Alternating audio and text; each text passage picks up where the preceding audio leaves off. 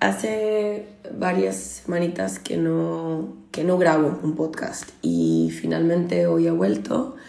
Em, no he grabado un podcast por varias razones. He estado un poco sin voz, como pueden escucharme, de hecho se escucha súper diferente. Y todavía no sé cuál es la, la causa. Entonces mi voz va y viene y es una pena porque me encanta comunicar y me encanta hablar. Pero bueno, eh, es algo que espero que sea pasajero, eh, a ver si los médicos dan con lo que sea y puedo recuperar mi voz. Em, hoy quiero hablar sobre, bueno, hace poco fue mi cumpleaños y les quiero contar un poco las semanas antes de mi cumpleaños lo que viví. Em, es muy gracioso como nosotros pensamos en que deberíamos de tener algo a cierta edad. Yo cumplí 34 años el miércoles pasado em, y estoy muy contenta de mis 34 años. Pero había una parte de mí que todavía pensaba que para mis 34 años yo debería de tener ciertas cosas. Y es muy gracioso como nos limitamos a que sea una edad en un momento en el que tenemos que tener algo que no sabemos ni quién lo impuso, porque no sabemos si es de la sociedad, no sabemos si es porque nuestra familia nos ha presionado, si es porque nuestros amigos lo tienen y nosotros no. Para los que me escuchan por primera vez, em, yo hace un par de años me separé y mm, mi vida pintaba completamente diferente. Yo pensaba, o sea, la Fabiola de hace dos años pensaba que para este momento probablemente ya estaría casada y planificando tener un hijo en algún momento. Pero la Fabiola de hoy no lo tiene tan claro esto. ¿Por qué les cuento esto? Porque la Fabiola de hace dos años probablemente para sus 34 años ya tenía que tener en su lista de cosas por hacer la boda, eh, planificar su embarazo, planificar su carrera, planificar su casa, planificar absolutamente todo y tener todo como ella pensaba que debería ser.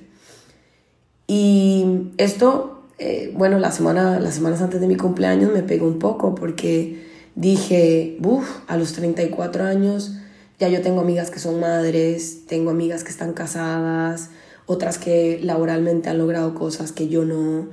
Y, y es como, no es que me compare, pero es que yo esperaba tener algo de esto a mis 34 años. El trabajo que hice para contarles un poco es, no hay tiempo exactamente definido para que tengamos que completar las cosas. Algunas personas cumplen el ser madre a una edad más pronta, otros pues un poco más mayores, otros no lo cumplen ni siquiera y no está mal. Yo creo que aprendí que cada cosa tiene su tiempo y que yo no tengo que presionarme por tener algo ya. Lo que me ha pasado es que la generación de nosotros, los millennials, estamos acostumbradísimos a tener todo inmediatamente. Subimos una foto y queremos likes ya. Eh, hacemos una transferencia, el dinero que llegue ya. Hacemos un trabajo, eh, el resultado se ve ya. Y realmente se nos olvida que todo es un proceso y que todo toma tiempo. Y que el tiempo que me puede tomar a mí lograr algo es diferente del tiempo que les puede tomar a cada uno de ustedes probablemente cumplir el mismo objetivo. Eh, tuve un trabajo interno de decir, espera y, y trata de trabajar día a día en las cosas que quieres. Y la verdad, me siento muy contenta porque a mis 34 años tengo muchas cosas que no esperaba y que me hacen sentir muy, muy, muy plena y feliz.